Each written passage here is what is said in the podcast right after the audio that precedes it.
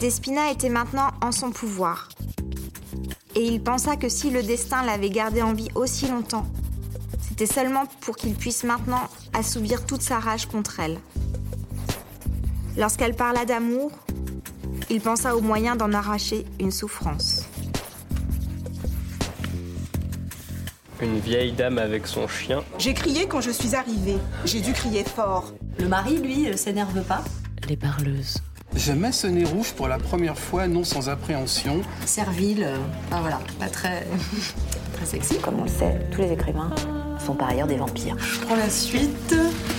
À la fois, il considérait qu'une femme ne pouvait pas avoir écrit ce texte, et en même temps, il considérait qu'une femme ne devait pas avoir écrit ce texte. ce qui est assez drôle. Que vont penser les autres? Le matrimoine littéraire. Ils ont eu une époque heureuse, euh, voilà, ils se sont mariés, ils ont eu cet enfant. L'ennui absolu de la vie féminine. Funeste fut le jour où je t'ai épousée, lui dit-elle.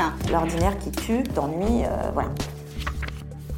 Bonjour, bienvenue, nous sommes le samedi 21 septembre 2019 à la bibliothèque Elsa Triolet de Villejuif, dans le cadre du festival VIF organisé par la médiathèque et Lucie Eppel. C'est la cinquième séance des parleuses et elle est dédiée à Marie Shelley.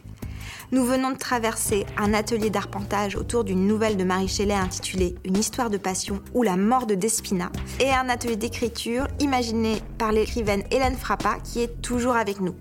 Hélène Frappa, vous êtes l'autrice de sept romans publiés aux éditions Alia, Sous réserve en 2004, L'agent de liaison en 2007, Par effraction en 2009 et chez Actes Sud, Inverno en 2011, Lady Hunt en 2013, N'oublie pas de respirer en 2014 et cette année, Le Dernier Fleuve. Vous avez également écrit de nouveaux essais sur le cinéma, notamment Jacques Rivette, Secret compris, et Tony Servillo, Le Nouveau Monstre. Vous produisez sur France Culture le magazine mensuel de cinéma Rien à voir de 2004 à 2009, ainsi que de nombreux documentaires.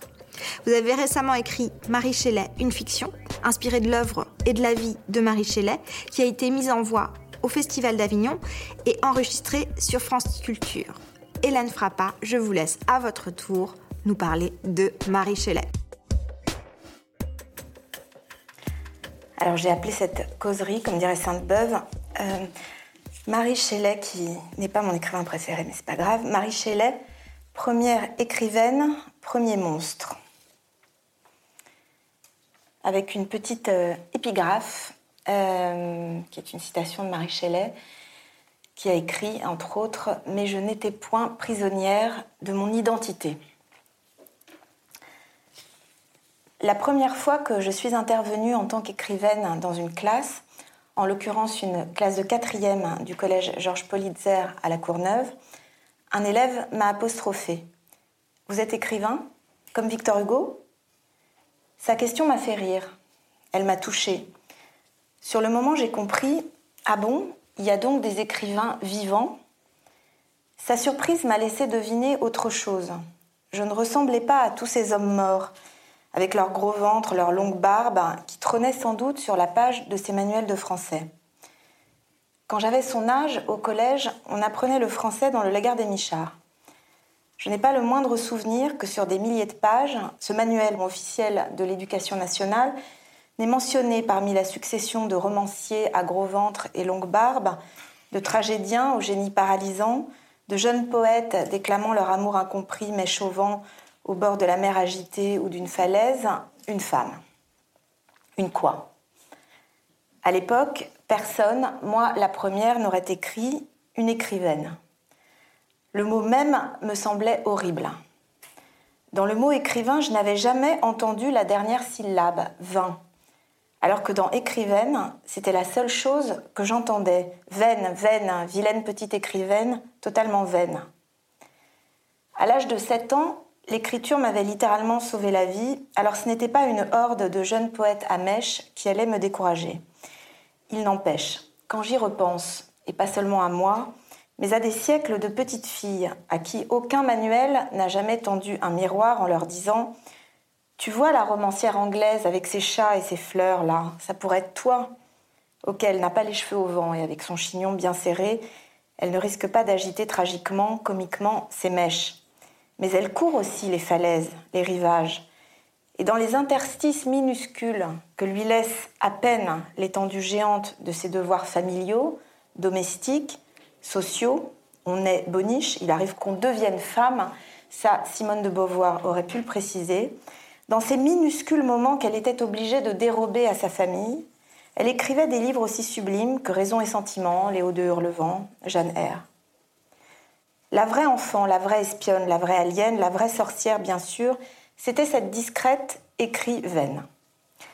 Avant d'engendrer ces textes, souvent clandestins, combien de manuscrits écrits par des génies féminins furent détruits par elles-mêmes ou après leur mort, leur famille, elle avait dû engendrer, car telle était sa condition, une portée d'enfants qui parfois mouraient, la plongeant dans un deuil insoutenable, ou la tuaient parfois, lors de ces cérémonies sanglantes qu'étaient les accouchements. Mais surtout, l'invisible écrivaine devait s'engendrer elle-même. Car on fait quoi quand on n'a aucun modèle, quand on est invisible dans l'image universelle? Dans le meilleur des cas, ce genre d'expérience humiliante stimule l'imagination. Laissez-moi inventer ma place, mon image, ma langue. Je sortirai de l'obscurité, du noir, de ma cuisine, de mon placard, et je vous montrerai ce que peut un monstre. Toutes les femmes écrivaines sont des monstres qui ont dû se mettre au monde dans un monde social, un monde normal, hostile aux monstres. Celle qui l'a le mieux compris, c'est Marie Shelley, une romancière anglaise du XIXe siècle, fille et femme d'écrivains célèbres, mariée à une star romantique de la poésie à mèche, et qui s'autorisa un jour à réaliser son rêve de petite fille, écrire, en accouchant du monstre de Frankenstein, devenu immortel. Marie Shelley est née le mercredi 30 août 1797 à Somerstown, un faubourg de Londres. Elle est née fille de deux grands écrivains de son temps, le philosophe anarchiste William Godwin et la romancière et théoricienne pionnière du féminisme Mary Wollstonecraft. Elle est née fille et assassin de sa mère. Sa mère, Mary Wollstonecraft, est morte le 10 septembre 1797 à 7h40 du matin, un lundi. Onze jours plus tôt, à 23h20, Marie Shelley était sortie de son corps. Le père de Marie Shelley, le philosophe et écrivain William Godwin, a romancé la naissance de sa fille Mary dans son livre Saint Léon, A Tale of the Sixteenth Century. Je n'oublierai jamais l'entrevue que nous avons eue immédiatement après son accouchement, les effusions avec lesquelles nous nous sommes retrouvés lorsque tout danger fut écarté, le sens du sacré avec lequel la mère présenta son bébé à son mari. En réalité, ça ne s'est pas du tout passé comme ça. Marie Shelley est bien sortie du ventre de sa mère, mais derrière elle, une créature visqueuse, le placenta, s'accrochait. Des années plus tard, dans le premier roman dont elle a accouché en 1818, Frankenstein ou le Prométhée moderne, Marie Shelley a décrit la naissance d'un monstre qui est aussi un peu la sienne. Aujourd'hui, mes membres sont parcourus de tremblements et ma vue se trouble à l'évocation de ce souvenir. Mais alors, un élan irrésistible et presque frénétique me poussait en avant. Il semblait que j'eusse perdu toute forme d'âme et de sensibilité, à l'exception de cette unique quête, ce n'est pas sans de considérables difficultés que je me remémore l'époque initiale de mon existence, car tous les événements de cette période apparaissent confus et indistincts. Une étrange multiplicité de sensations s'empara de moi, et je pus voir, toucher, entendre et sentir en même temps. Petit à petit, je m'en souviens, une lumière plus vive fit pression sur mes nerfs, ce qui m'obligea à fermer les yeux. Puis l'obscurité me recouvrit et m'inquiéta. Mais à peine avais-je ressenti cela que lorsque j'ouvris les yeux, je suppose du moins que les choses se passèrent ainsi, la lumière se déversa sur moi. Elle y décrit dans Frankenstein l'horreur de sa naissance, ce moment où la petite Mary, comme plus tard sa créature, ont vu s'abattre toute frontière entre la vie et la mort. Je voyais comment se dégradait et dépérissait la beauté du corps humain. Je contemplais la corruption de la mort qui succédait à la vie resplendissante. Je voyais comment le verre héritait des prodiges de l'œil et du cerveau. Elle y livre son sentiment de culpabilité, donnant en quelque sorte la parole à la mère morte, qui aurait pu apostropher sa fille, comme Victor Frankenstein apostrophe le monstre qu'il a créé. Maudit soit le jour, diable abhorré de ta venue au monde, tu as fait de moi l'objet d'un ineffable malheur, va-t'en, va-t'en, vil insecte. et le monstre de supplier Frankenstein. Comment pourrais-je t'émouvoir? Nulle supplication ne te fera donc regarder avec faveur ta créature qui implore ta bonté et ta compassion Mais écoute-moi, laisse s'éveiller ta compassion et ne me dédaigne pas. Écoute mon récit, et quand tu l'auras entendu, abandonne-moi ou prends-moi en pitié, selon ce que je mérite à tes yeux. Les lois humaines, si sanguinaires soient-elles, autorisent les coupables à parler pour leur défense avant d'être condamnés. Écoute-moi. Tu m'accuses d'être un assassin. Écoute-moi, et puis, si tu le peux et si tu le veux, détruis ce que tu as fabriqué de tes mains. Mary Shelley venait à peine de naître, que déjà elle transformait son foyer en tombe. Sa première œuvre fut un crime, sa première expérience, un deuil. La vraie histoire de la naissance de sa fille, William Godwin l'a racontée dans la biographie qu'il a consacrée à sa mère. Vie et mémoire de Mary Wollstonecraft Godwin, auteur de La défense des droits de la femme, d'une réponse à Edmund Burke des pensées sur l'éducation des filles. On lui administra en vain tous les secours que l'art de la médecine et que la tendresse de l'amitié purent suggérer. Supportant ses souffrances, quoiqu'elle sentît bien le danger de sa situation, avec une douceur et une patience édifiantes, elle languit ainsi jusqu'au lundi suivant, 10 septembre, jour qu'elle expira à 7h40 du matin. Il ne paraît pas qu'elle ait cru qu'elle en mourrait jusqu'aux deux jours qui précédèrent cet événement. Elle y songeait de temps en temps, mais sans cependant s'arrêter longtemps à cette idée, toutes ses forces étant alors fort épuisées. Quant à la douceur, je me permettrai d'en douter, car à lire sa défense des droits de la femme, premier pamphlet féministe publié en 1792, Mary Wollstonecraft détestait la douceur et les sentiments édifiants. Les femmes apprennent depuis leur enfance, soit par les leçons qu'on leur donne, soit par l'exemple de leur mère, qu'une légère connaissance de la faiblesse humaine, la douceur de caractère, l'obéissance extérieure et une attention scrupuleuse à une sorte de propreté puérile leur obtiendra la protection de l'homme. Pour peu qu'elles soient jolies, elles n'ont besoin de rien d'autre, du moins pendant vingt ans de leur vie. Qu'ils nous insultent cruellement, ceux dont la voix ne nous avertit que de nous rendre des animaux domestiques agréables à notre maître. Par exemple, qu'est-ce que cette douceur victorieuse, si vivement et si fréquemment recommandée, qui gouverne tout en obéissant? Quelles expressions puériles, et combien est nul et insignifiant cet être Avec beaucoup plus de réalisme, Frankenstein transpose cette scène d'accouchement gore à travers l'engendrement du monstre par son créateur. Avec une anxiété qui confinait presque à la torture, je rassemblais autour de moi les instruments de vie afin de pouvoir communiquer une étincelle d'existence à la chose inerte gisant à mes pieds.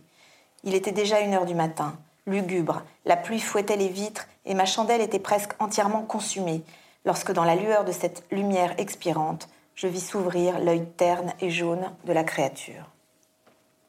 La mort tragique de la mère de Mary Shelley inspire aussi les cauchemars de Victor Frankenstein. Je pensais tenir dans mes bras le corps de ma mère morte. Son corps était enveloppé d'un linceul, et je vis les vers funèbres ramper dans les plis de la flanelle. C'est avec horreur que je fus arrachée à ce rêve. J'avais le front couvert de sueur froide, les dents qui s'entrechoquaient et tous les muscles pris de convulsions. Je connais peu de filles qui ont découvert la vie de leur mère dans le livre que leur père a écrit. Je connais peu de veufs qui se sont donnés pour mission d'honorer le génie de leur femme, alors que veuve, on le sait, est l'un des destins que la société propose à une femme après Femme 2.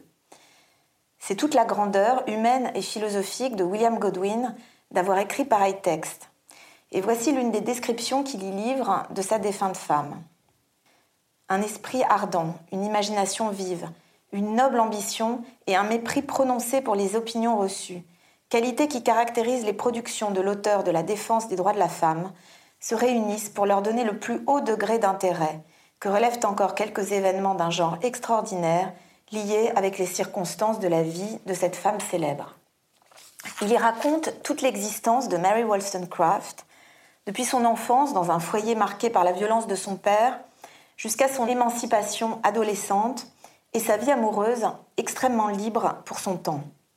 Avant la naissance de sa deuxième fille, Mary, Mary Wollstonecraft, désespérée par la trahison de Gilbert Imlay, dont elle eut une fille, Fanny Imlay, a voulu se noyer. William Godwin admirait le courage avec lequel sa femme avait débarqué en bateau à Putney pour se jeter dans la Tamise. La nuit survint, une pluie abondante commença à tomber. Il lui vint à l'idée de continuer sa marche jusqu'à ce que l'eau eût pénétré ses vêtements, afin que leur poil entraînât plus facilement au fond. Pendant une demi-heure, elle continua à rôder çà et là, jusqu'à ce qu'enfin, n'apercevant aucun témoin, elle s'élança du haut du pont. Son courage ne l'abandonna pas, pliant autour d'elle ses vêtements mouillés, elle fit tous ses efforts pour couler à fond. Comment Mary Wollstonecraft, philosophe obsédée par la raison, a-t-elle pu penser que la pluie pèserait aussi lourd que les pierres et l'entraînerait au fond de la rivière de son enfance? Dans son roman Mary a Fiction, publié en 1788, elle écrit Ô raison, ô toi, guide plein d'orgueil, pourquoi m'abandonnes-tu, comme l'univers entier, au moment où j'ai le plus besoin de ton aide? Ne peux-tu calmer mon tumulte intérieur et éloigner cette tristesse mortelle qui m'accable si amèrement? Une tristesse complice de mon désespoir. Avec une bouleversante profondeur philosophique et humaine, son veuf éclaire la tentative de suicide de sa femme pour un autre homme que lui. La force d'une passion consiste principalement dans l'imagination de la personne sur laquelle elle opère. Une femme, en esquissant un tableau grand et idéal, s'attache à des qualités imaginaires, liées très souvent par de légères nuances aux qualités réelles de son amant. Cependant, des sentiments produits par une telle cause ne sont pas les moins vrais. Quoique faux dans leurs principes, ils sont peut-être les plus doux et les plus sublimes. Cet enthousiasme, qui constitue les plus grandes passions, est fondé sur l'illusion. Mary Wollstonecraft est morte à 38 ans. Est-ce le père de Marie Shelley qui l'a appelée Mary comme sa mère? Est-ce Mary Wollstonecraft qui a choisi pour sa fille les prénoms des héroïnes de ses deux romans? Mary, une fiction, Maria ou Le malheur d'être femme. En mourant, sa mère a changé Marie Shelley en personnage. En mourant, sa mère lui a transmis le malheur d'être femme. Pourtant, l'histoire n'avait pas commencé comme ça. Elle n'aurait jamais dû recevoir Mary, le prénom de sa mère. Elle n'aurait jamais dû connaître le bonheur d'être un personnage de roman le malheur d'être une chose nulle, un néant, une femelle. Si Marie Shelley avait obéi au désir de sa mère, elle serait née William, William comme son père. Dans son ventre, sa mère sentait bouger un petit William. Salut William en mon nom, tu sais peut-être comment le faire. C'est une lettre de Godwin à Mary Wollstonecraft, 5 juin 1797. Et elle répond, le 10 juin. William est vivant et mon apparence ne fait plus aucun doute. Tu percevras, j'ose le dire, la différence. Quelle bonne chose que d'être un homme. William. Ainsi se nomme la première victime du monstre créé par Victor Frankenstein, un petit garçon modèle. Pauvre William, c'était notre petit chéri et notre fierté. Le gentil petit William n'aurait jamais tué sa mère. Le gentil petit William serait devenu un lecteur sage, un libraire érudit, un lettré silencieux comme son père le gentil petit William aurait enseveli sa famille sous les éditions savantes. Le gentil petit William n'aurait jamais voyagé. Le gentil petit William n'aurait jamais profané par deux fois son foyer. La première fois, en tuant sa mère. La deuxième fois, en fuyant à la nuit tombée, avec son amant poète et impie et bigame, la maison de son père.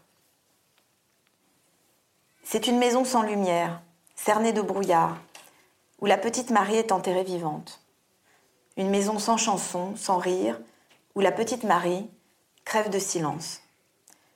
Une maison où Mary doit affronter l'hostilité de sa belle-mère, Mary Jane Claremont, déjà mère de Charles et Claire. Le poète Samuel Taylor Coleridge s'est inquiété de l'atmosphère qui régnait lors de ses visites à son ami William Godwin. Le silence mortel des enfants Godwin me semble tout à fait digne des catacombes et en pensant à Mary Wollstonecraft, je l'ai trouvé oppressant. Plus tard, Mary Shelley a raconté qu'elle attendait avec impatience les visites de Samuel Taylor Coleridge. Elle se cachait derrière le sofa du salon pour l'écouter déclamer ses poèmes. Je l'imagine qui ferme les yeux, sûr d'être invisible derrière ses paupières. Bercée par la voix de Samuel Taylor Coleridge, qui lui parvient assourdie derrière la barrière du sofa, elle n'a plus peur de la nuit et des rêves. Elle s'abandonne aux images qui égayent son tombeau en noir et blanc. Les cauchemars du vieux marin de Coleridge et les siens se mélangent. Et alors le souffle de la tempête vint, il était tyrannique et fort. Ainsi le navire volait, la tempête hurlait. Et alors vinrent ensemble le brouillard et la neige, et il fit un froid étonnant. Et des blocs de glace, aussi hauts que le mât, flottèrent autour de nous. La glace nous entourait de toutes parts. La glace était ici, la glace était là-bas, la glace était partout alentour. Enfin passa un albatros. Il vint à travers le brouillard, et il vola sans cesse autour de nous. Soudain la glace se fendit avec un bruit de tonnerre. Dieu te garde, vieux marin, des démons qui te tourmentent de la sorte. Mais pourquoi me regardes-tu ainsi? Avec mon arbalète, je tuais l'albatros. Et j'avais fait une chose infernale. Et cela devait leur porter malheur. Tous affirmaient que j'avais tué l'oiseau qui faisait souffler la brise. Ah, misérable, disait-il, avoir tué l'oiseau qui faisait souffler la brise. Des jours et des jours, des jours et des jours, nous restâmes figés, sans brise, sans mouvement, aussi immobile qu'un vaisseau peint sur une mer peinte. L'eau, l'eau de toutes parts, l'eau, l'eau de toutes parts, et pas une goutte d'eau à boire. L'océan même pourrissait. Ô Christ, de telles choses sont-elles possibles? Dans Frankenstein, qui se finit d'ailleurs sur une, une mer de glace, Mary Shelley transpose ses souvenirs d'enfance, par exemple le portrait de sa mère qui trônait au milieu du salon, je contemplais le portrait de ma mère au-dessus de la cheminée. C'était un sujet historique, exécuté à la demande de mon père. Elle portait des habits rustiques et ses joues étaient pâles, mais elle avait un air de dignité et de beauté qui n'appelait guère la pitié. On sait peu de choses de William Godwin à cette époque, sinon qu'il était devenu libraire et passait sa vie plongée dans ses livres. Il y a bien cette anecdote saisissante. Un jour, il a levé la tête de ses livres et il a dit quand j'aurai lu tous les livres qui ont été écrits, qu'est-ce que je ferai après? Dans son roman Mathilda, publié en 1819, un an après Frankenstein, Marie Shelley a romancé la passion qui lie un père et sa fille. J'étais toujours heureuse lorsque j'étais près de mon père. Qu'un tiers se joigne à nous me chagrinait, mais lorsque bouleversée je me tournais vers mon père, ses yeux sur moi rayonnant de tendresse remettaient aussitôt mon cœur en joie. Oh, quelles heures d'intense délices C'est peut-être pour s'éloigner de l'amour étouffant de son père que Marie Shelley part en Écosse en 1812 dans la famille du radical William Baxter. À la même époque, elle rencontre un jeune poète star de 22 ans, Percy Shelley. Elle en a 16. Dans son roman Le Dernier Homme, elle a raconté leur rencontre. Existe-t-il ce sentiment que l'on appelle le coup de foudre? Nous errons dans le labyrinthe inconnu de la société sans y éprouver de joie, jusqu'à ce que nous découvrions le fil qui nous mène au paradis. Notre nature ténébreuse, semblable à une touche éteinte, sommeille dans un néant informe, jusqu'à ce que le feu l'atteigne, vie de notre vie, clarté aussi brillante que la lune et aussi glorieuse que le soleil. Du plus profond de mon cœur, mille émotions jaillissaient comme d'une fontaine. Où que je me tourne, la mémoire vivace m'entourait comme d'une cape. J'en fus à jamais métamorphosée. Son âme même planait dans l'air que je respirais. Ses yeux, toujours et pour toujours, rencontraient les miens. Le souvenir de son sourire m'aveuglait, et je marchais comme si j'étais non pas dans une éclipse, ni dans les ténèbres, ni encore moins dans le vide, mais dans une lumière neuve et brillante, trop nouvelle et trop éclatante pour mes sens humains. Sur chaque feuille, sur chaque élément de l'univers se trouvait gravée la formule magique du talisman de mon existence. Il vit, il est, je n'avais pas encore eu le temps d'analyser mes sentiments, de me sermonner, de brider ma passion indomptée. Je n'avais qu'une idée, qu'un sentiment, qu'une conviction. Il est ma vie. Shelley est déjà marié et père. Leurs rendez-vous clandestins ont lieu au bord de la tombe de Mary Wollstonecraft à Londres, au cimetière Old St. Pancras, à l'ombre des deux saules qu'avait fait planter William Godwin pour perpétuer son amour défunt. Le cadavre pourrissant sous ce tendre souffle s'exhalent en fleurs à la laine odorante. Pareil à des étoiles incarnées dont la splendeur en parfum se change, elles illuminent la mort et se rient du verre réjoui qui veille au-dessous.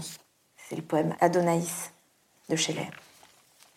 Dès l'origine, leur relation se situe dans l'ombre écrasante des deux parents écrivains de Mary, que Shelley admire autant qu'il est attiré par leur fille. Dans son journal, en 1814, elle a décrit ce que c'était que vivre avec Shelley. C'était comme jouer dans un roman, être un roman incarné. Et elle s'est livrée à une transposition très explicite de Shelley dans un personnage du dernier homme. Son intelligence donnait à sa conversation une force de persuasion irrésistible, de sorte qu'il faisait songer à un musicien inspiré, pinçant avec un art consommé la lyre de l'esprit et produisant une harmonie divine. Sa personne paraissait à peine appartenir à ce monde. Sa fragile stature était magnifiée par l'âme qui l'habitait. L'homme n'était qu'un jonc, qu'un souffle couché, mais la force de son sourire aurait soumis un lion affamé et incité une armée à déposer les armes à ses pieds. Plus il parlait, plus je me sentais subjuguée, tout mon orgueil et toutes mes vantardises fondaient aux accents si doux de cet adolescent aux yeux bleus. Les terres clôturées de la civilisation que j'avais jusque-là, de ma jungle sauvage, considérée comme inaccessible, s'ouvraient à moi. Je m'avançai, et au moment où mon pied se posa sur ce sol neuf, je sus qu'il m'était familier. Imitant l'audace amoureuse de sa mère, le 26 juin 1814, sur la tombe de sa mère, Mary déclare à Shelley Je suis tienne. Le même été, au beau milieu de la nuit, les amants maudits prennent la fuite. La suite, Mary la raconte dans son journal, publié récemment sous le titre Que les étoiles contemplent mes larmes. Étrange vie que celle que j'ai menée. L'amour, la jeunesse, la crainte et la hardiesse s'allièrent pour me détourner précocement d'une existence monotone et réglée. Je me suis unie à un être qui, bien que d'apparence similaire à la nôtre, n'était pas de notre essence, j'ai partagé les infortunes et vexations innombrables qui s'acharnaient à le poursuivre. Le temps passant, je devins mère, comme il en va de bien des femmes, et donnai naissance à de beaux enfants. Mais ceux-ci ne s'attardèrent pas longtemps auprès de moi, et je connus la torture de savoir que ces formes de chair que j'avais portées dans mon sein et nourries de mon lait allaient tomber en poussière avant moi. Quand elle a lu Vie et mémoire de Mary Wollstonecraft Godwin, auteur de La défense des droits de la femme, Mary Shelley était déjà mère. À 17 ans, elle a découvert, pour citer Frankenstein, qu'elle avait entre les mains un pouvoir aussi stupéfiant qu'apporter la vie, avec tout son entrelac de fibres, de muscles et de veines. Elle a connu les accouchements, ces cérémonies sanglantes. Le chirurgien fouille l'humidité de ses entrailles, introduit des pinces griffues entre ses jambes, viole de ses doigts sacrilèges les terrifiants secrets du corps féminin, torture ses organes inertes, épuisés par la création d'un être humain. Des fleuves de sang vident toutes ses veines. Des fleuves de sang se tarissent quand Percy Shelley la plonge dans un baquet d'eau glacée. Des jours et des nuits à souffrir, à hurler, à saigner. Dans une lettre à l'un de ses meilleurs amis, Hogg, elle se souvient du jour où la sage-femme a déposé entre ses bras sa première fille, Clara. C'était en Angleterre, une île perdue au milieu des nuages, à la fin de l'hiver. Je me suis réveillée pour le faire téter, et il semblait dormir si calmement que je n'ai pas voulu le réveiller. Elle est restée à le regarder. Le c'est the baby. Tremblante de fièvre, ignorant si les pulsations qui résonnaient dans son corps était due à l'afflux de lait ou à son cœur affolé qui devinait qu'elle n'était plus mère à présent. Sur la peau blême de son petit bébé, elle a reconnu les stigmates de son crime originel. Tout recommençait. Onze jours et onze nuits d'attente. Entre la naissance de Mary Shelley et la mort de sa mère, onze jours et onze nuits s'étaient écoulés. Entre la naissance et la mort de son petit bébé, onze jours et onze nuits revinrent. Dans son journal, à la date de la mort de Clara, le 6 mars 1815, elle écrit Je trouve mon bébé mort.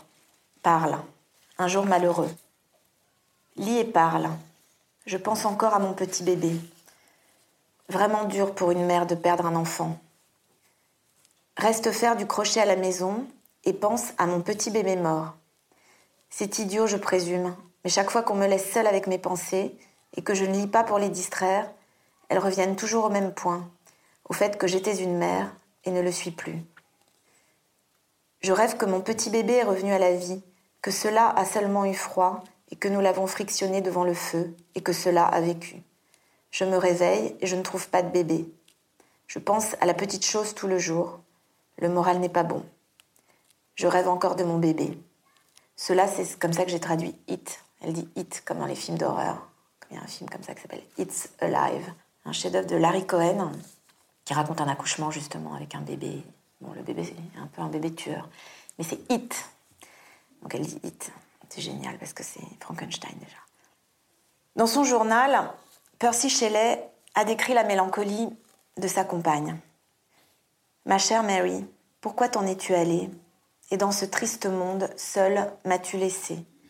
Ton corps est bien ici, si charmant, mais tu as fui, parti sur une triste route qui conduit à la demeure la plus obscure du chagrin. Pour ton propre bien, je ne peux pas te suivre, mais reviens pour le mien.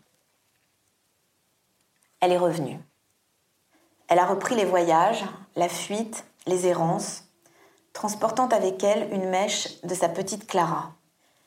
À l'été de 1816, nous visitâmes la Suisse et devînmes les voisins de Lord Byron, écrit-elle dans la préface de 1831 de Frankenstein. Le couple Shelley s'invite dans la villa Diodati au bord du Léman, où la demi-sœur de Mary, qui s'est enfuie avec elle, veut rejoindre Byron, devenu son amant. Lord Byron, c'est la première rockstar de l'histoire. Dans le dernier homme, on trouve un portrait romancé du poète, dont les pensées semblaient marquer au sceau du divin les gloires du ciel et de la terre. Dites-moi, vous qui vous imaginez capable de lire l'âme humaine, de la même façon que ce lac lit la moindre crevasse, le moindre coude des collines qui l'environnent, confiez-moi votre opinion à mon sujet. Futur roi soit, mais ange ou démon Lequel des deux? Il y a un esprit, ni ange, ni démon, qui est simplement condamné à errer dans les limbes. Dans la préface que Marie Shelley a écrite à Frankenstein en 1831, elle a raconté son séjour dans la villa Diodati où sa vocation est née. Byron a proposé à notre compagnie de nous divertir en voguant sur ses eaux. Hélas, ces promenades délicieuses ne durèrent pas, car cet été se révéla pluvieux, désagréable. Souvent, une pluie incessante nous empêchait des jours durant de sortir de la maison. Ce fut un été de, de fin du monde, en réalité. C'est l'été le plus pluvieux depuis des siècles. Le ciel était noir constamment et il semblait que le, soleil n'allait plus jamais se lever.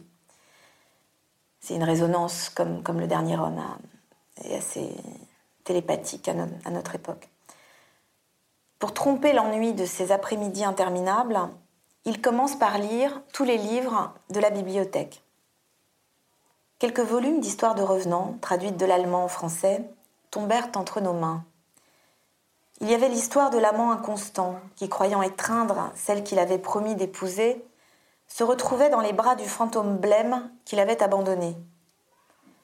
Il y avait le conte du coupable fondateur de sa lignée, dont c'était l'affreuse destinée que de donner le baiser de la mort à tous les fils cadets de sa dynastie maudite, au moment même où ils atteignaient l'âge de promettre le mariage. On voyait sa forme gigantesque et ténébreuse, vêtue de pied en cap d'une armure, à l'instar du fantôme de Hamlet, mais la visière relevée, avançait lentement à minuit, au rayon capricieux du clair de lune, le long de la lugubre avenue. La forme se perdait dans l'ombre des murs du château, mais bientôt, un portail se rabattait, on entendait un bruit de pas, la porte de la chambre s'ouvrait, et il s'avançait vers la couche des jeunes gens resplendissants de vie, étendus dans le berceau d'un sommeil de bonne aloi. Un chagrin éternel habitait son visage, cependant qu'il se baissait et baisait le front de ces garçons, qui dès lors se flétrissaient comme des fleurs arrachées à leurs tiges.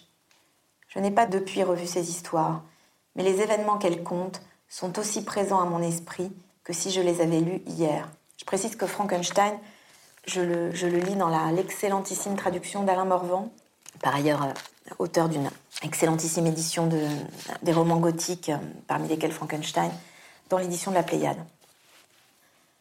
Le 16 juin 1816, Lord Byron leur fait une proposition. Nous écrirons chacun une histoire de fantôme.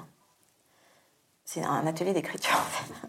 à cette époque, Mary Shelley n'a rien écrit d'autre que les pages de son journal intime et le récit de ses voyages. Pourtant, la proposition de Lord Byron ne s'adresse pas qu'à Shelley et Polidori. Très vite, Byron a deviné en la jeune femme qui vient de perdre son premier enfant une auteure qui pourrait tous les dépasser. L'heure de la sorcellerie a sonné. C'est comme ça que j'aime à imaginer que le poète s'adresse à eux libérant par cette formule la vocation de la jeune Mary, entravée par sa condition. De retour dans sa chambre, Mary Shelley raconte Je me préoccupais d'écrire une histoire. Une histoire destinée à rivaliser avec celle qui nous avait incité à assumer cette tâche. Une histoire qui s'adresserait aux peurs mystérieuses existant dans notre nature et qui éveillerait une horreur poignante.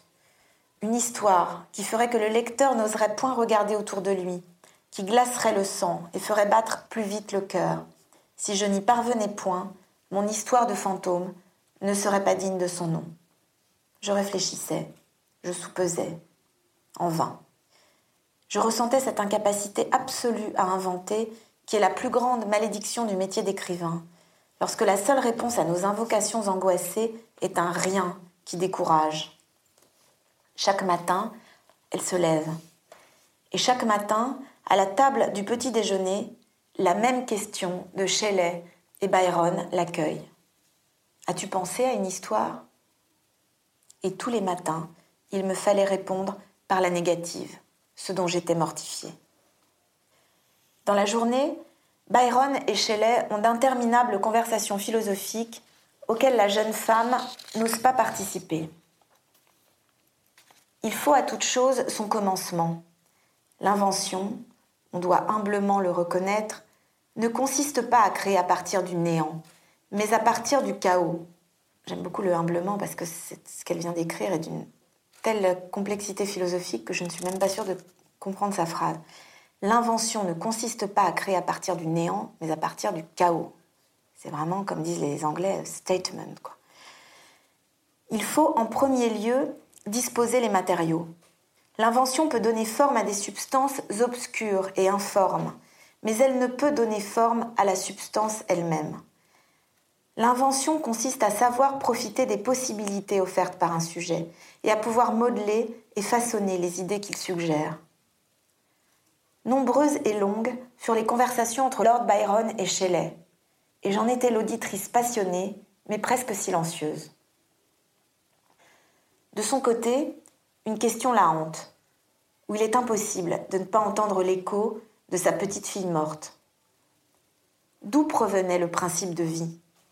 C'était une question audacieuse et que l'on a de tout temps tenue pour mystérieuse. Pour observer ce qui cause la vie, il nous faut d'abord recourir à la mort.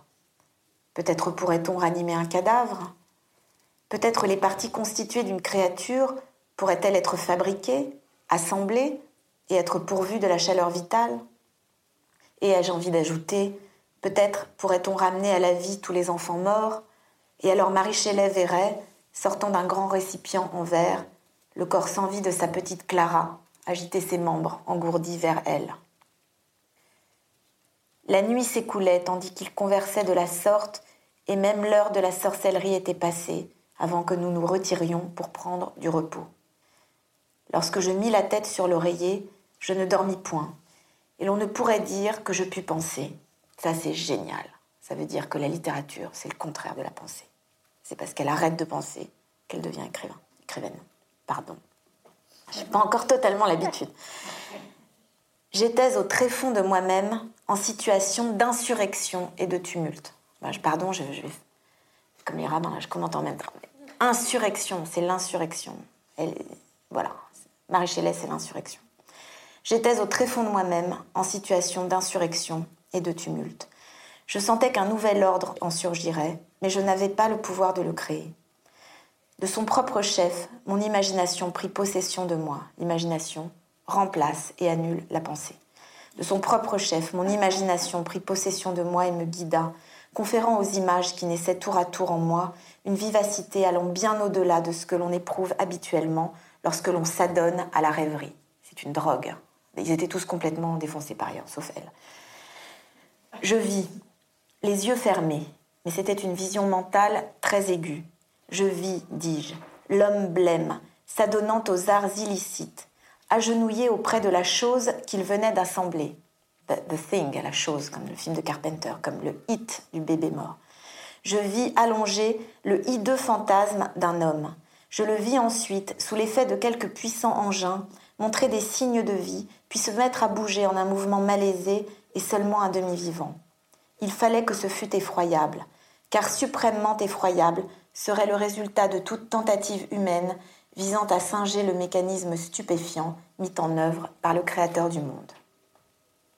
Ce que je disais tout à l'heure dans l'atelier d'écriture, c'est que je suis convaincue que la littérature est la seule preuve ontologique qui ait marché. Ça fait, enfin, les philosophes ont un peu arrêté d'essayer de, faire des, preuves de l'existence de Dieu. Enfin, ils y ont passé beaucoup de temps. Il semblerait qu'ils n'aient jamais réussi, même s'ils ont continué à en proposer. Et je pense que la littérature l'a fourni depuis longtemps. La preuve de l'existence de Dieu. C'est le, démiurge. L'artiste serait terrifié de son propre succès. Il s'éloignerait à toute vitesse, horrifié, de son odieux ouvrage. Il espérait que laissée à elle-même, la faible étincelle de vie communiquée par lui s'éteindrait, que cette chose, animée d'une manière aussi imparfaite, se transformerait en matière inanimée. Et peut-être s'endormirait-il en croyant que le silence du sépulcre aurait au fait d'étouffer l'existence éphémère de ce hideux cadavre en lequel il avait vu le berceau de la vie. Le voici qui dort, mais quelque chose le réveille, il ouvre les yeux, et maintenant l'horrible chose se dresse à son chevet, ouvre ses rideaux et le regarde avec des yeux jaunes, délavés, mais où l'on voit la spéculation. C'est en proie à la terreur que j'ouvris moi-même les yeux. J'étais si pleine de cette idée qu'un frisson de peur me parcourut et que je voulus troquer l'affreuse image créée par mon imagination contre les réalités qui m'entouraient. Je les vois encore, la même pièce, le parquet sombre, les volets fermés, elle, met en italique parquet. C'est étonnant parce que, sans doute parce que c'est le sol. Elle essaye de, de retrouver le sol qu'elle a perdu. Les volets fermés, tandis que le clair de lune faisait de son mieux pour passer au travers, sans parler de la sensation qui était mienne, que le lac, semblable à un miroir, et les Alpes hautes et blanches se trouvaient au-delà. J'eus plus de peine à me débarrasser de mon hideux fantôme. Il ne laissait pas de me hanter. J'en revenais à mon histoire de fantôme cette malheureuse histoire de fantôme qui me pesait tant. Ah, s'il m'était seulement donné d'en inventer une qui pût épouvanter mon lecteur comme j'avais été moi-même épouvantée cette nuit-là. Elle fut vive comme l'éclair et tout aussi encourageante, l'idée qui me vint tout à coup. Je l'ai trouvée. Ce qui m'a terrifiée en terrifiera d'autres, et il me suffit pour cela de décrire le spectre qui à minuit me hanta sur mon oreiller. C'est vraiment une leçon d'écriture euh, génial. D'abord, c'est assez rare, hein, finalement, enfin, il me semble, des écrivains qui décrivent aussi précisément cette espèce d'eureka, ce moment très précis de la naissance de la vocation. Peut-être parce qu'elle a un rapport à la naissance qui est substantiellement, je dirais, pour reprendre son terme, traumatique, puisque sa naissance a été, en plus du traumatisme de toute naissance, le traumatisme de, l'assassinat de sa mère. Euh, elle a du coup développé une sorte de, d'hypermnésie de, la naissance, en quelque sorte, on peut dire, euh, Mary Shelley. On retrouve ça dans, tous ces textes. C'est vrai que c'est complètement fou de voir ce moment décrit de, de, la, de la naissance d'elle-même comme, euh, comme écrivain, et en même temps, je disais, c'est une leçon d'écriture parce qu'on voit bien que euh, elle décrit sa vision, et tout texte n'existe que s'il n'est une vision, s'il est d'abord la vision de son auteur, qui ensuite se transmet à son lecteur. C'est littéralement ce qu'elle décrit. C'est absolument génial.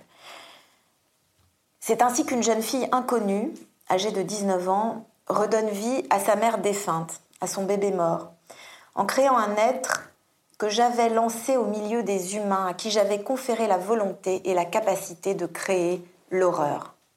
Et voici que cet être ambigu, né de la terreur de sa créatrice, destiné à la propager, est autant son propre vampire, je la cite, son propre fantôme, échappé de la tombe, que la résurrection miraculeuse de tous ses morts et son propre auto-engendrement comme écrivaine, comme monstre.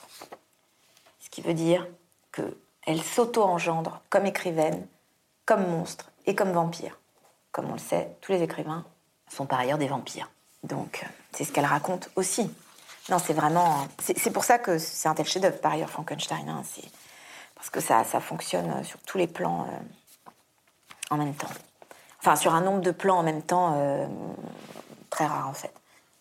Frankenstein est l'œuvre la plus merveilleuse jamais écrite à 20 ans dont j'ai jamais entendu parler, a écrit William Godwin à sa fille Marie Shelley dans une lettre. Dans son journal, elle répond à son père J'éprouve de l'affection pour elle, car elle est l'enfant de jours heureux, lorsque mort et chagrin n'étaient que des mots qui ne trouvaient point d'écho en mon cœur. Phrase étrange d'ailleurs, puisqu'elle avait déjà perdu sa première fille. Peut-être parce que là, d'une certaine manière, la naissance de Frankenstein a, sur un certain plan, annulé la mort de, Clara. Lors de sa première édition, en 1818, le texte est paru sans nom d'auteur, anonymement. Mais tout le monde a pensé que le poète Percy Shelley en était l'auteur. Il n'a d'ailleurs jamais démenti. Pourtant, même si Mary Shelley a raconté qu'elle avait cessé d'écrire après sa rencontre avec Shelley, sa vie étant désormais occupée par leur voyage et ses devoirs domestiques, son mari, elle a toujours bien insisté là-dessus, ne l'a jamais empêché d'écrire, bien au contraire. Je cite toujours la préface de, Frankenstein. Elle, a publié anonymement son texte en 1818, mais elle s'est vraiment rattrapée en 1831. Donc il y a eu une deuxième édition cette fois-ci avec son nom. Un éditeur londonien avait refusé de publier ce texte sous prétexte qu'une femme ne pouvait pas avoir écrit un texte pareil. Et en même temps, ça c'est génial, c'est comme l'anecdote du chaudron, la blague juive que raconte Freud euh, dans Le mot d'esprit. Euh, à la fois, il considérait qu'une femme ne pouvait pas avoir écrit ce texte, et en même temps, il considérait qu'une femme ne devait pas avoir écrit ce texte, ce qui est assez drôle. Donc elle s'est rattrapée en 1831 en publiant ce texte cette fois-ci sous son nom et en, écrivant cette très longue et géniale préface qui est donc, comme je le disais, un, art poétique. Donc je la cite. Dès le début, mon mari eut à cœur de me voir prouver que j'étais digne de mes parents en inscrivant mon nom sur le livre d'or de la renommée. Il ne laissait pas de m'inciter à me faire un nom en littérature, ce à quoi j'attachais moi-même du prix à l'époque, même si depuis lors j'y suis devenue infiniment indifférente. Il désirait alors que j'écrivisse, et ce n'était pas tant que je puisse créer une œuvre digne d'intérêt qui lui importait, que d'avoir lui-même l'occasion de juger que je portais en moi la promesse de plus grandes choses à venir. Bon, c'est quand même très ambigu. Hein. C'est-à-dire que d'abord, il veut qu'elle se fasse un nom. Euh, la question du nom, évidemment, pour Marie c'est la question du nom des parents et du mari. Enfin, où qu'elle aille, elle est coincée parce que si elle prend le nom de son père, c'était un philosophe extrêmement connu à l'époque, elle est la fille de ce philosophe connu. Si elle prend le nom de sa mère, elle est aussi la fille d'une philosophe connue. Et si elle prend le nom de son mari, ce qu'elle a fait, elle est euh, la fille d'une, elle est la, femme d'une star euh, de la poésie. Donc, euh, elle n'a pas pris de, pseudonyme, mais la question du nom est, je dirais, barrée.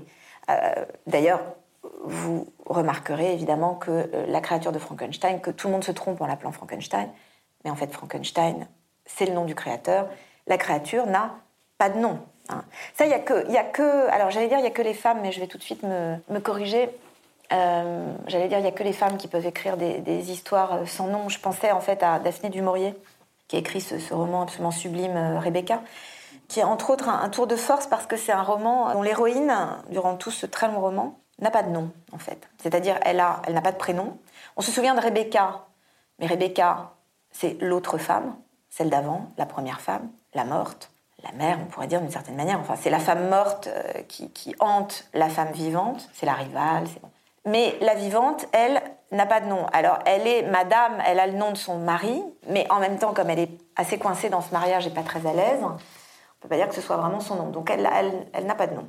Et donc, elle réussit ce tour de force. C'est assez compliqué. Hein. Euh, c'est très compliqué hein, pour un écrivain de faire un livre entier avec un personnage principal qui n'a pas de nom. Euh, qui n'a pas de prénom. Et on peut dire que celle qui a inventé ça, c'est euh, Marie Shelley, puisque cette créature dont tout le monde se souvient, comme tout le monde dit maintenant Frankenstein, en pensant au monstre, est une créature sans nom. Alors, il y a un, écrivain, euh, c'est pas du tout un hasard de la période victorienne, un grand écrivain, l'inventeur du, roman policier qui s'appelle Wilkie Collins. Il a écrit un très très grand livre hein, qui s'appelle No Name en anglais, sans nom, je crois, qui a été traduit aux éditions Phébus qui raconte une histoire absolument géniale d'une femme qui découvre au moment de son mariage, donc quand elle doit donner son identité euh, civile, qu'en fait son identité euh, est fausse. Enfin, en réalité, elle découvre ce jour-là qu'elle n'a pas d'identité. Enfin, qu'elle n'a pas, comme les, comme les enfants adoptés qui découvrent soudain qu'ils sont adoptés, qu'elle n'a pas de pied, comme, comme on disait dans un film de, Jacques Rivette sur une, jeune fille adoptée. Donc cette problématique de, de, la femme sans nom, hein, c'est vraiment une question, je trouve, qui est passionnante et qui et vraiment une question, enfin ça m'étonne pas que ce soit celle de la, société victorienne de, Wilkie Collins, c'est-à-dire de cette littérature, je pense à Dickens, qui a vraiment porté témoignage du sort des marginaux, de, des plus marginaux de la, société, c'est-à-dire les femmes et, les enfants, qui sont vraiment les mêmes de ce point de vue-là. Donc lui, Shelley, il n'a pas tant envie qu'elle devienne écrivaine, qu'elle écrive, dit-elle, mais qu'elle se fasse un nom. Alors elle dit au début, j'ai besoin de me faire un nom, ne serait-ce que parce que je n'en ai pas, vu que celui que je porte n'est pas le mien. Et elle dit peu à peu, et c'est évident quand on lit Marie Shelley, qu'il y a une humilité de l'écrivain, comme, comme celle des, grands génies d'ailleurs en général, qui est totale, euh, une sorte d'impersonnalité, comme disait Flaubert. Et donc ce n'est plus sa question de, de se faire un nom. Et deuxième chose, elle dit, il a envie d'avoir raison en fait. Mon mari avait envie d'avoir raison. C'est-à-dire, il, avait mis des promesses en moi et il avait envie que je justifie ses promesses. Un peu comme les parents qui voudraient que leurs enfants fassent de brillantes études pour justifier les promesses. Enfin, vous voyez toute l'ambivalence de, ce genre de, raisonnement. Pourtant, je ne faisais rien. On pourrait presque dire c'est pourquoi je ne faisais rien. Je ne vais pas réécrire Marie Shelley, je ne me permettrai pas. Pourtant, je ne faisais rien. Les voyages et les soins à prodiguer à une famille suffisaient à occuper mon temps. Tout le travail littéraire auquel je me consacrais se résumait à l'étude, que ce fût par la lecture ou par le dialogue avec un esprit bien plus cultivé comme l'était le sien, donc le mari. Les lecteurs de son, de son temps ont demandé souvent à Marie Shelley d'où lui était venue euh, une histoire aussi effrayante que euh, celle de la créature de Frankenstein et comment une telle histoire avait pu venir à une jeune fille euh, de 17 ans. On peut penser aussi bien à une nouvelle qu'elle a écrite magnifique qui s'appelle la, jeune fille invisible, qui d'ailleurs pourrait servir de titre à un pamphlet féministe. Hein, la, jeune fille invisible, c'est un titre assez génial. Qui est une espèce de, variation sur euh, le thème de l'homme invisible, sauf que là, c'est la fille qui est euh, invisible. Dans la préface donc, de 1831 à Frankenstein, qu'elle euh, a signée de son nom, elle commence par affirmer, je cite, il me déplaît fort de me mettre en avant dans mes écrits, c'est-à-dire je, je suis réticente à répondre à la question de l'origine de ma vocation. Et puis, néanmoins, elle se met à longuement exposer l'origine de ce que j'appellerais, en faisant un substantif d'un verbe qu'elle emploie et que je trouve vraiment, euh, qui n'a pas été tellement remarqué par les commentateurs, mais qui moi me paraît vraiment fascinant, qui est le terme de gris. Enfin, elle dit je griffonnais. Voilà, enfant, je griffonnais. Ce terme de griffonnerie, me paraît un terme absolument génial, à la lumière duquel, à mon avis, on pourrait relire le destin de beaucoup de, femmes euh, écrivaines. Par exemple, je pense à, moi, pour moi, ça, c'est une résonance avec une, euh, écrivaine d'ailleurs dont je, vous glisse l'idée, ça pourrait être l'objet d'un podcast qui est Alice James, hein, la, la, sœur de Henry James et de William James, la pauvre. Alors elle, elle avait tiré le gros lot, elle était la sœur d'un génie absolu, c'est un de mes écrivains préférés, Henry James, et d'un plus grand philosophe de son temps, William James. Et donc cette sœur a écrit juste son journal, un texte absolument fascinant, qui avait été évidemment dans les années 70 publié par les éditions des femmes, euh, et où elle parle constamment, elle écrit comme euh, quelqu'un qui est, euh, comment dirais-je, qui bégaye dans la langue, qui griffonne. Bon, ceci dit, je veux, je veux pas genrer mon discours parce qu'en plus je crois pas au genre, je crois pas au genre littéraire et je crois pas au genre sexuel, j'y crois pas donc je ne vais pas faire semblant d'y croire. Il y a pour ça une femme géniale qui s'appelle Lewis Carroll, et on pourrait même dire une petite fille géniale, Lewis Carroll, dont je pense l'origine de l'écriture vient du fait qu'il était bègue. Hein, donc ce truc de bégayer, je pense que c'est un... Alors ça, a à voir avec le féminin, je pense, bégayer dans la langue, mais finalement euh, ça a à voir avec le fait que toute forme d'écriture euh, digne de ce nom, à mon avis, est du côté du, du féminin. Pas de la femme, hein, j'ai dit du féminin. c'est pas pareil. Donc Henry James, d'ailleurs, à mon avis, a écrit pour sauver sa sœur de ce silence mortel dans lequel elle a été engloutie jusqu'à la psychose. Hein. Euh, ce que savait Maisie, euh, quand même un livre extraordinaire, qui est le premier livre qui raconte un, divorce hein, vu entièrement par le regard de la petite fille qui en est la victime. Je dis la victime parce que, comme écrit Henry James, ses parents se la lancent comme, je cite, une balle de ping-pong. Euh, cette petite fille de 5 ans. Donc, il écrit du point de vue de cet enfant qui, évidemment, littéralement, infant, n'a pas les mots, n'est pas dans le langage. Mais voilà, il y, a pour moi quelque chose qu'on pourrait rapprocher de l'art brut, hein, quelque chose d'un en-deçà, d'un soi-disant en-deçà de l'art, du côté de cette écriture comme ça du féminin qui consiste à griffonner sur un, presque sur une liste de courses, on pourrait dire, hein, sur un bout de table, dans les interstices du quotidien, des textes. Alors, vous allez voir que, enfin, à mon avis, concernant Marie Shelley, c'est par ailleurs beaucoup plus tordu et étrange que ça. Euh, je, vais y venir. Mais en tout cas, elle expose donc la jeunesse de ce que j'appellerais ces griffonneries. Hein, donc avec cette humilité, de, cette modestie, cette humilité plutôt de, ce terme. Mais évidemment, dans cette humilité, il faut entendre le courage fou euh, qu'il a fallu à cette jeune fille et cette femme pour euh, s'affirmer euh, comme écrivaine à cette époque qui n'était pas particulièrement accueillante pour, pour ses semblables. Donc je la cite. Comme mon récit se limitera au seul sujet qui se rapporte à mon rôle d'auteur, je ne puis guère m'accuser de commettre une intrusion de caractère personnel. Enfant, je griffonnais, et mon passe-temps favori pendant les heures de récréation qui m'étaient allouées consistait à écrire des histoires. Mais un plaisir m'était encore plus cher, et c'était de faire des châteaux en Espagne, de me laisser aller à des rêveries, de suivre des idées qui s'enchaînaient les unes aux autres et qui avait pour thème l'éclosion d'une suite d'incidents imaginaires. Mes rêves étaient à la fois plus fantastiques et plus agréables que les textes que j'écrivais. Ces derniers me faisaient apparaître comme une imitatrice appliquée. J'y faisais ce que d'autres avaient fait, plutôt que de consigner ce que me suggérait mon propre esprit. Ce que j'écrivais était destiné au moins à un autre regard que le mien, celui de ma compagne et amie d'enfance Isabelle. Mais mes rêves étaient tout à moi, je n'en rendais compte à personne. Ils étaient mon refuge lorsque j'étais de mauvaise humeur et mon plus cher plaisir lorsque j'étais libre. Jeune fille, j'ai surtout vécu à la campagne où j'ai passé un temps considérable en Écosse. C'était le lieu agréable où il m'était donné de communier sans être vue avec les êtres que j'imaginais. J'écrivais alors, ça c'est pour vous, mais dans un style fort ordinaire. Vous avez vu, c'est extraordinaire. Hein. non, parce que euh, Emma, c'est ça, hein, euh, qui, qui participe à l'atelier d'écriture que je viens de faire, a commencé, a comment dit, fait précéder la lecture de son texte euh, par un mot d'excuse. Les Américains appellent ça de self-bashing ils appliquent ça aux femmes. tout de suite en disant mon texte est prosaïque, il est ordinaire et, vous avez répété le mot ordinaire deux fois.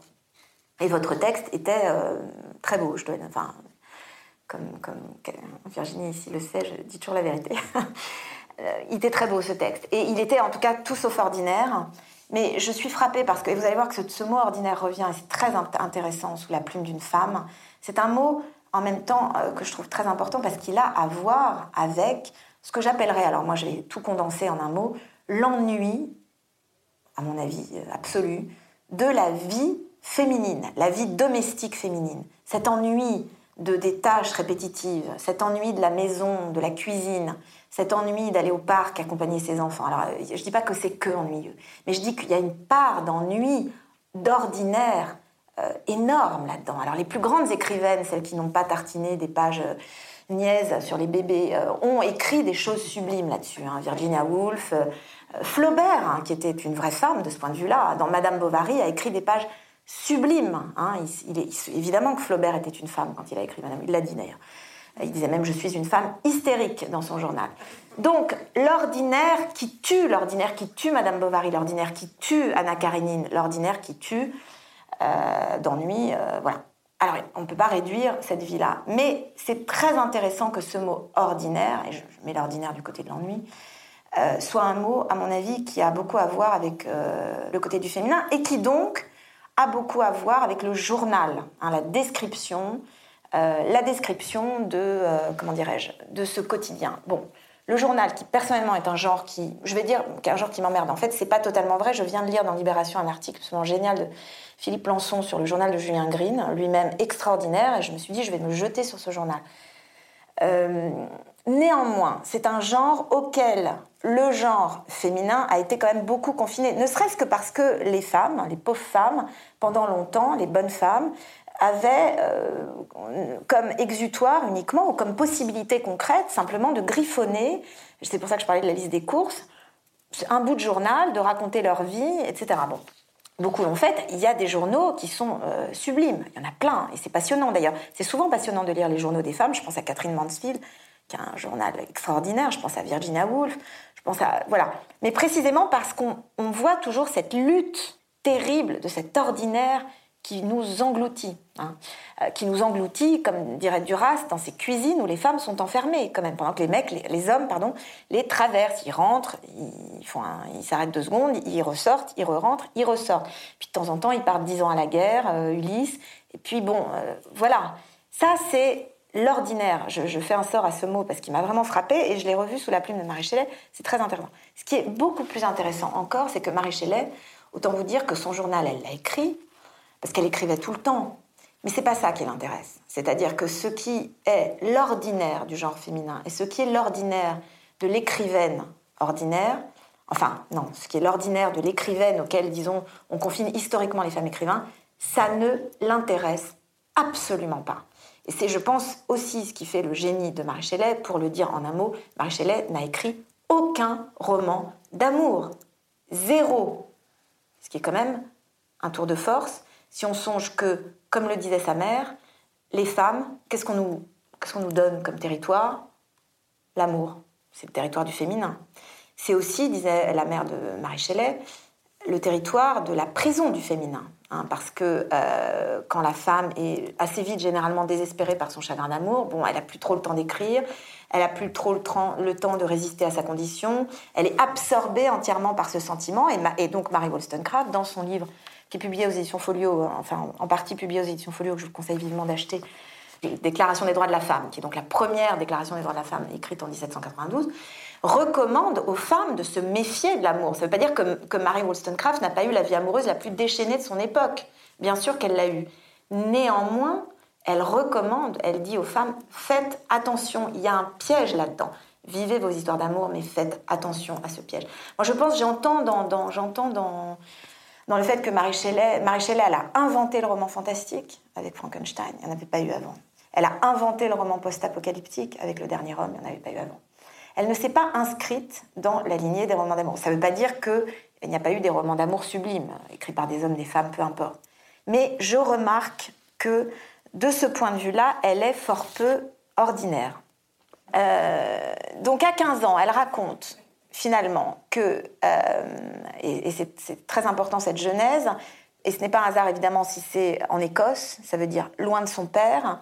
À ce moment-là, loin de son père en Écosse, elle décide de se livrer au pouvoir enivrant de la fiction. Ce qu'elle va écrire, c'est pas le récit de ses journées, c'est de la fiction et même une fiction euh, fantastique, euh, donc littéralement vraiment une fiction fantastique.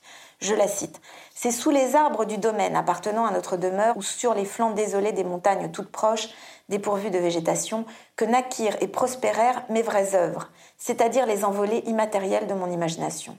Je ne faisais pas de moi l'héroïne de mes contes. La vie, pour ce qui me concernait, me paraissait chose trop ordinaire. Alors c'est très ambivalent, hein. c'est-à-dire qu'on peut se dire que d'une certaine manière, parce qu'elle déprécie sa propre vie, elle ne la juge pas digne de figurer dans un roman. En même temps, je pense qu'il y a cette ambivalence qui est passionnante. En même temps, elle a conscience qu'en tant que femme écrivaine, il faut qu'elle invente autre chose. Il faut qu'elle sorte du territoire du féminin, qui est ce territoire du quotidien, ce territoire domestique, ce qu'elle appelle la vie ordinaire. La vie matérielle, dirait Duras, en fait. Je ne pouvais me figurer que j'eusse jamais à connaître de romanesques chagrins ou des événements merveilleux. Mais je n'étais point prisonnière de mon identité, et je savais peupler toutes ces heures de création qui, à l'âge qui était le mien, avaient bien plus d'intérêt que mes propres sensations. À l'âge où toutes les filles sont censées rêver du prince qui les enlèvera à leurs parents, Marie Shelley, comme je le disais, n'a pas écrit un seul roman d'amour.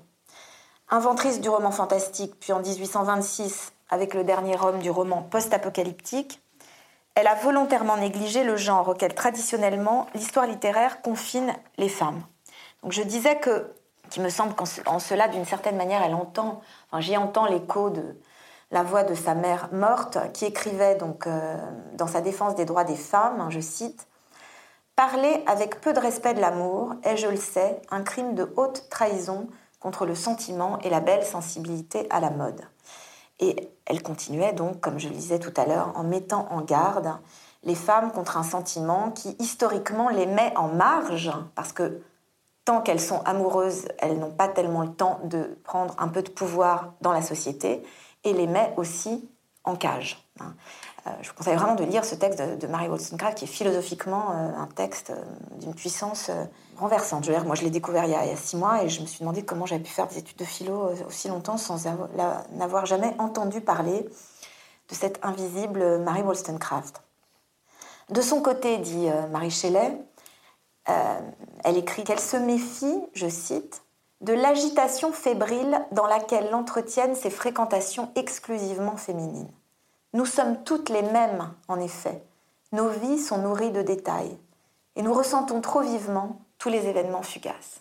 Ça, c'est génial parce que euh, je pense que c'est un moment historique, Marie C'est le moment où il faut se libérer du détail. Après, il pourra y avoir le retour du détail, entre guillemets. C'est-à-dire, il pourra y avoir une littérature de la vie matérielle, une littérature de ce détail poussé au génie absolu, comme, comme le fait euh, Virginia Woolf.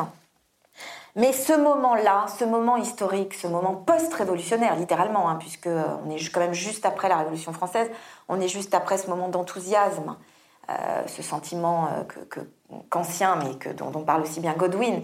Godwin, grand philosophe anarchiste. Hein. donc on est vraiment dans un moment d'insurrection. Et pour réussir son insurrection, elle doit justement, enfin c'est ma théorie en tout cas, elle doit révolutionner ce qui jusqu'à présent a été le genre auquel on a confiné les femmes, alors sans doute avec du génie, hein, Louise Labbé, euh, la princesse de Clèves, etc., mais auquel on a confiné le genre de la femme écrivaine, qui est l'amour. L'analyse, hein, l'auto-analyse de l'amour. Donc elle, elle dit qu'elle refuse d'écrire sur ces détails domestiques euh, du quotidien féminin, mais qu'elle veut s'appuyer uniquement sur son imagination. Hein. D'où d'ailleurs évidemment, si on s'appuie uniquement sur l'imagination, on en arrive assez rapidement à ce genre fantastique qu'elle a inventé. À propos de son imagination, elle écrit dans son journal J'ai en elle un trésor. Elle est mon Kubla Khan. Kubla Khan, c'était un poème sublime de, de, Coleridge. Le noble jardin des délices où un fleuve puissant s'élance impétueusement vers la mer sans soleil. La mer obscure de l'oubli qui engloutit avidement toute aspiration, tous les rêves aux ailes de papillons qui virevoltent un instant à travers mon esprit, en illumine les recoins et parvenus au terme de leur existence éphémère, laisse place à une nouvelle génération. Encore une fois, la métaphore de l'engendrement. On dirait la mort de la phalène de Virginia Woolf. Cette nouvelle, je ne sais pas si vous connaissez cette brève nouvelle d'une page et demie extraordinaire de Virginia Woolf, ça me fait penser à ça. Qui est d'ailleurs un art poétique, hein, là cette nouvelle, La mort de la phalène de Virginia Woolf, c'est vraiment un texte dans lequel à la fois elle décrit la mort d'une phalène, donc d'un papillon de nuit qui va, euh, euh, comment dire, vivre cette, nuit, euh, cette seule nuit qui est, sa vie, et se brûler à cette lumière qui l'attire, et où en même temps elle décrit évidemment ce qu'elle fait, elle, comme écrivain. C'est vraiment une, métaphore de... Métaphore, c'est moche comme mot, mais c'est vraiment une, vision assez, assez frappante de, de, ce que fait Virginia Woolf comme écrivain. Et puis, on dirait que j'ai fait un grand saut temporel, mais en réalité, très peu d'années se, sont écoulées. Le 8 juillet 1822, Shelley meurt à l'âge de 30 ans, au large de la baie de Naples, où il s'est aventuré en pleine tempête, alors qu'il savait ni nager ni conduire un bateau. Je vous laisse interpréter, je ne sais pas. Ô mon bien-aimé Shelley, me voici désormais seul, ô combien seul. J'écris et tu ne vois pas ce que j'écris. De ce fatal 8 juillet, la date demeure telle une stèle érigée pour attester que tout prit fin ce jour-là. Tout ne prend pas fin, en réalité. Marie Shelley a 22 ans et commence une vie qu'on peut appeler, qu'elle a appelée, mais qu'on peut appeler une vie de paria, une vie dans laquelle, d'un côté, elle accomplit magnifiquement son œuvre de veuve, hein, en éditant euh, les, les œuvres de son mari, et où en même temps elle refuse ce rôle de veuve auquel la haute société anglaise la confine et elle continue à écrire. Elle continue à écrire d'abord parce qu'elle est très pauvre et qu'elle vit euh, de ses livres. Et puis elle élève son fils. Euh, elle, comment dire, elle exige d'élever son fils alors que la, très riche famille de Shelley euh, lui a soumis un marché qui consiste à lui dire nous faisons une rente à condition que vous arrêtiez d'écrire et que vous nous confiez votre enfant que nous élèverons, que vous ne reverrez plus, que nous élèverons entièrement seul. Cet enfant qui est le seul des enfants qu'elle a eu qui a survécu et qui est donc euh, le, fils, l'un des fils qu'elle a eu euh, avec Shelley. Donc à ce moment-là, je disais, une vie de paria commence, elle est mise au banc de la, la haute société, elle est mise au banc et elle l'écrit très explicitement dans son journal parce qu'elle est pauvre, parce qu'elle est écrivaine et parce qu'elle est femme, je cite. Pourquoi donc m'inflige-t-on ce traitement? Nul ne me témoigne de compréhension ou de compassion. Mes compagnons ne me tiennent aucun compte de mes souffrances, et leur regard me rabaisse dans ma propre estime, car je sens bien que dans le secret de leur cœur, ils me ravalent bien au-dessous du rang que je mérite d'occuper. En leur présence, je suis gagnée par un sentiment d'accablement et d'abjection. Tout ceci ne tient qu'à ce que je suis femme, pauvre et sans protecteur. Alors l'abjection, c'est très beau, hein, parce que c'est le terme qu'elle emploie à propos de la créature de Frankenstein, en fait, qui revient constamment dans le roman de Frankenstein. Donc c'est comme si à la fin de sa vie, elle était devenue littéralement cette créature de Frankenstein sans nom, euh, qui est euh, mise au banc de la société, qui est euh, traitée comme une merde, hein, pour le dire, mais très littéralement, parce que c'est ça exactement, avec des, des, des vilainies. Marie Shelley, je ne vais pas dire qu'elle a hérité de ses parents, ça serait idiot, mais enfin, comme ses parents, c'était quelqu'un d'une incroyable grandeur d'âme. C'était un génie, vous l'avez compris, mais par ailleurs, humainement, c'était une femme. Moi, j'ai été vraiment très frappée en lisant ces, journaux par son absence totale de mesquinerie, son absence totale de rivalité avec les femmes autour d'elle, alors même qu'elle a été en but, euh, sans, même le voir, sans même vouloir le voir d'ailleurs, à énormément de rivalité, c'est-à-dire que les femmes autour d'elle lui ont beaucoup fait payer, euh, à commencer par sa demi-sœur, le fait qu'elle était une femme qui s'élevait au-dessus de sa condition. Hein. Et euh, notamment Fanny, qui avait enfin, une histoire avec Shelley pendant que sa demi-sœur était enceinte de, de Shelley, Fanny qui était par ailleurs enceinte de, Byron il y avait dans leur rapport, enfin on sentait de la part de Fanny, on, voit ça dans tous les textes, vraiment une rivalité euh, sauvage qui tenait aussi au fait que elle, elle n'était pas écrivain et que Marie-Hélène n'avait pas le droit de dépasser sa condition et d'être comme Lord Byron, dont on a une idée en général un peu archétypale, un peu, un peu idiote, mais qui était, une, à part que c'était un, poète de génie, c'était quelqu'un humainement de, vraiment d'assez extraordinaire, Byron. Et il a vraiment vu c'est un homme hein, qui a autorisé euh, Marie Shelley à écrire. Cet homme, c'est Byron. C'est pas son mari, mais c'est Byron qui lui a dit euh, voilà, maintenant tu fais partie de notre cercle d'écrivains. Elle n'était pas censée en faire partie. Il l'a adoubée, ce qui n'était pas le cas de Fanny, euh, sa demi-sœur. Donc elle, on ne rencontre jamais la, moindre, la moindre mesquinerie dans ce qu'elle écrit, la moindre, c'est quelqu'un, elle ne se plaint jamais, elle me fait beaucoup penser à une autre femme écrivaine extraordinaire que j'aime énormément, qui est Natalia Ginsburg. Euh, on pourrait, voilà, ou Nathalie Sarraute, enfin toute une, galaxie comme ça de, Virginia Woolf, Nathalie Sarraute, Natalia Ginsburg, Marie Shelley, je les, mettrais dans la même famille avec une autre femme que j'aime beaucoup, vous l'avez compris, qui est euh, Gustave Flaubert. Euh, donc, elle écrit dans son journal qu'elle n'a jamais regretté néanmoins sa condition. On lui a fait payer sa condition, mais elle ne l'a jamais regretté. Je cite La plupart des femmes, je crois, regrettent de ne pas être homme. Ce n'est pas mon cas. Supposons que j'appartienne à l'autre sexe. Je ne pense pas que mon talent en serait accru, et je serais à l'image de ces créatures égoïstes et insensibles qui ne se montrent assidues que par intérêt et répudient tout ce qui ne peut servir leurs ambitions. Alors c'est un portrait très dur de, des hommes. Quelle nuance en même temps dans son journal, c'est très intéressant. Quelle nuance en expliquant qu'elle ne cesse de lutter pour, je cite, ne pas haïr son oppresseur. Voilà, elle l'écrit comme ça, littéralement, son oppresseur qui est donc l'homme elle dit Je ne cesse de lutter pour ne pas lui haïr, car elle, est étrangère, enfin, elle est étrangère à la haine, Marie Enfin, en tout cas, elle n'est pas étrangère à la haine, parce que la haine fait partie de l'amour et de tout, enfin, et de l'ambivalence humaine. Mais en tout cas, elle est en lutte, en guerre en permanence euh, contre la haine. Je disais donc qu'après avoir inventé le, genre fantastique, elle crée donc, avec le dernier Rome en 1826, le genre post-apocalyptique. C'est un roman, il est massacré par sa traduction, je dois dire. C'est un scandale absolu de l'édition, hein, mais vraiment.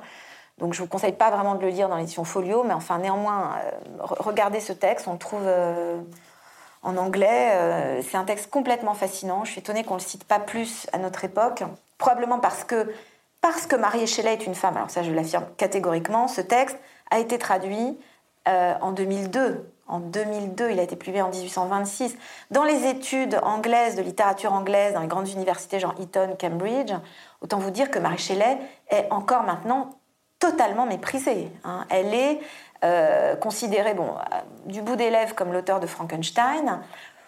On continue quand même à sous-entendre que c'est un peu son mari qui a écrit le livre, mais euh, son génie, son, génie n'est pas n'est pas revalorisé. Il l'a été dans les années 70 par la littérature féministe, notamment américaine, qui a euh, sorti ces femmes, non pas de leur placard, mais de leur grenier, hein, pour citer un grand texte féministe des années 70 sur la, figure de la femme folle enfermée au grenier qu'on trouve dans beaucoup de, livres, par exemple Jeanne Eyre de, de l'époque victorienne. mais moi, j'ai découvert, personnellement, en travaillant sur Marie Shelley très récemment, qu'elle elle avait donc inventé ce genre dont on parle, dont les libraires parlent beaucoup maintenant, qui est devenu presque un genre, le post-up, il paraît que, que, disent les libraires, en tout cas américains, euh, qui est devenu un genre à part entière. Et c'est vrai que c'est saisissant de voir que dans ce livre, dans ce roman, elle y décrit non pas euh, la disparition, euh, la, fin de la planète, mais littéralement ce qui est en train de nous menacer à vraiment à très brève échéance, c'est-à-dire la disparition de l'espèce humaine. Hein. Donc c'est le récit de, cette disparition de l'espèce humaine, ou plutôt de ce qui reste de la planète, euh, vu à travers le dernier homme, un homme, alors traduit par au début une femme, puis un homme par le traducteur qui apparemment parle pas anglais chez Folio. Bon mais il s'agit d'un homme. Non, mais c'est dire, ce que je veux dire, c'est important parce que c'est dire l'estime dans laquelle on tient un écrivain de massacrer quand même son texte, comme ça, c'est-à-dire de le confier probablement à un traducteur qui parle pas suffisamment correctement anglais pour rendre, enfin, être au service de cette œuvre. Alors, c'est pas le cas d'Alain Morvan, comme je le disais, c'est sublime ces traductions, vraiment. Et, euh, et, c'est ainsi que tout son appareil critique est vraiment magnifique. C'est un, très grand universitaire, enfin très subtil, euh, voilà. Et il a très tôt rendu hommage au, génie de, Marie Shelley. Mais en tout cas, Le Dernier Homme, c'est un texte absolument fascinant parce que euh, s'il lit cette sorte de fusion entre son sort, on pourrait dire que c'est transposé sur un certain plan un récit autobiographique, hein, puisqu'elle elle-même l'a écrit dans son journal, je cite, Le Dernier Homme. Oui, certes, il me sied de peindre les sentiments de cet être esselé entre tous moi qui me figure souvent être l'ultime vestige d'une race bénie dont étaient issus tous mes compagnons avant moi. Il me semble que tous m'ont abandonné, que je suis seule au monde, proscrite, en but à la pauvreté et à l'indifférence. La solitude m'aura poursuivi comme une malédiction toute ma vie durant. Qu'aurais-je fait si je n'avais eu pour compagne mon imagination? Je me serais traînée misérablement à la face de la terre. J'aurais péri certainement. Elle m'a bien peu nui, et que de bienfaits je lui dois. Elle a versé du baume sur les mille plaies de mon pauvre cœur transpercé. Elle a offert une égide à ma sensibilité. J'avais mes rêves, ô mes lumineuses rêveries, mon soleil bien-aimé. Ils peuplèrent le cimetière où je fus condamnée à errer dès mon plus jeune âge. Quand elle meurt d'une tumeur au cerveau, en 1851, à 54 ans, elle écrit encore Je me demande quand se lèvera le soleil de minuit. C'est très beau. Merci, chère Mary. Nous sommes toutes des créatures de Frankenstein, formées à partir de morceaux épars de cadavres, cadavres de mots, de sensations, de souvenirs. Et depuis la nuit noire où le monde normal, la société dominante des hommes, nous confine, nous nous livrons à la sorcellerie verbale, à des rituels d'enchantement qui n'ont ni sexe, ni genre, ni âge.